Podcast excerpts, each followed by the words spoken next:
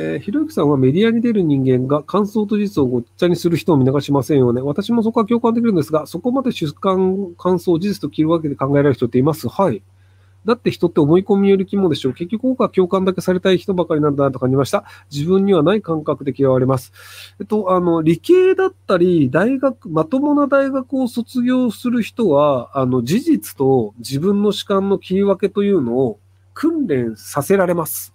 で、その訓練ができて論文が書けた人は卒業論文書けましたって、卒業ですねってなるんですけど、あのまあ F ランク大学とかだと卒論とかないのかもしれないですけど、基本的にはその日本以外のまあ国の大学とかも、やっぱりその事実とその自分の主観というのは切り分けるべきだよね。それができて初めて大学卒業だよねっていうことになるので、なので、あの学位のある人は基本的にできるはずです。えー、最近夫に信用されなくなってきたと感じます。私が持病があり体調不良で家事をすると言ってもできないことがあったので、自分の言ったことを守れないことがあるからと思います。夫は自分の言葉に中止です。こんな私が信用されるにはどうしたちまったらいいでしょうか。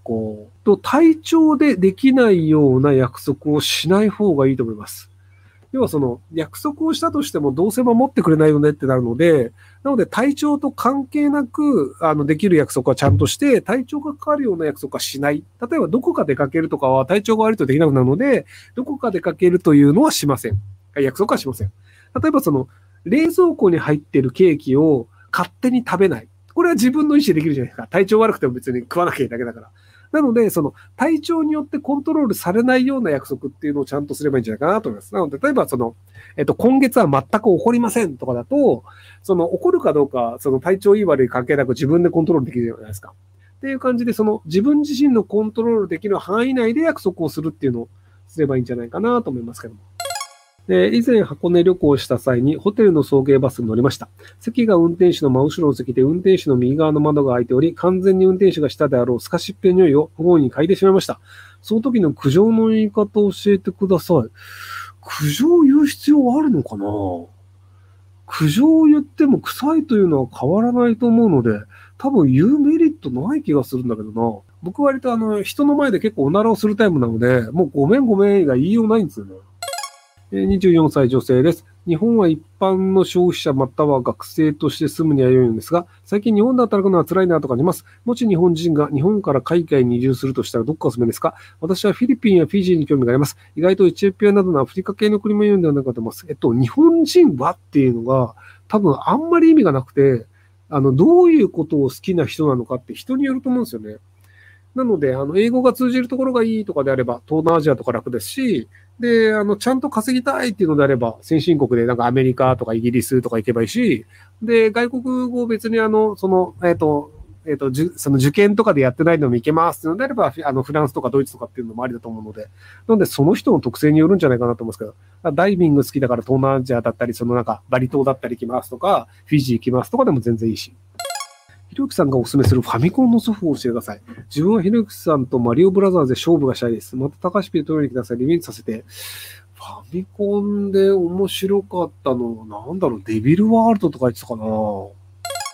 えー、最近話題になってる詩人逮捕についてどう思いますか？転売行為が悪いとはいえ、旗から見たら複数人の男性が女性を追いかけ触ってる様子も異常に見ています。そしてこれ何の話なのかわかんないですけど、男性が女性を詩人逮捕するみたいな動画が流行ってるんですか？なんか元ネタがわかんないのですいません。えー、アフリカのすごく貧しいところに行って、この人たちはかわいそうだと哀れでに読んだ人は、今すぐ日本大使館の前で所持金全部ばらまいて大使館に金ないって泣きついて日本帰れって思うのは暴論ですかね。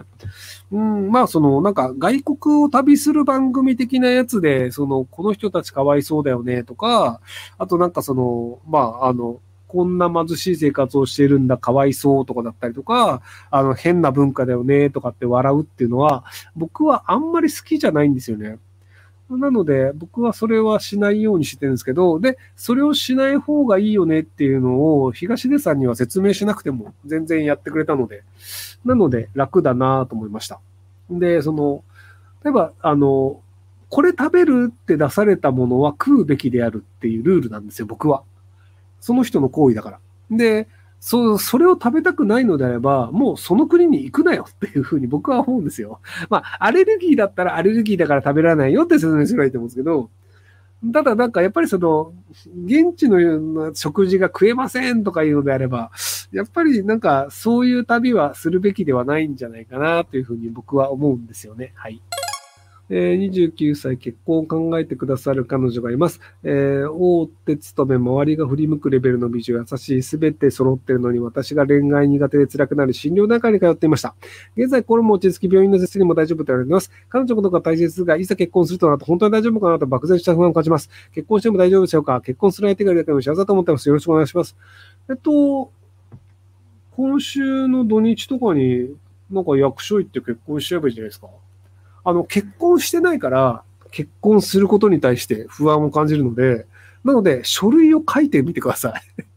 あの、結婚しちゃえば、あ、こういうことでってわかるので。要はその、結婚したことがないから、どういうことが起こるのかっていうのがわからなくて不安になるんですよ。なので、その不安を解消する方法は、結婚することです。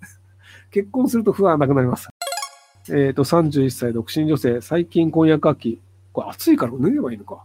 えー、前からの夢で海外行ってお金を貯めていっての、えー、繰り返し希望。かといって将来に何もならぬ冷静に自分にデーとなるときが、えー、派遣社員的な感じで貯金400万兆円あります。えー、月収25から28くらいで多い時で15万貯金、10万は絶対。そんな生活大丈夫ですね。どう思いますか？猫と生活中。別になんか生活する分には問題ないんじゃないですか？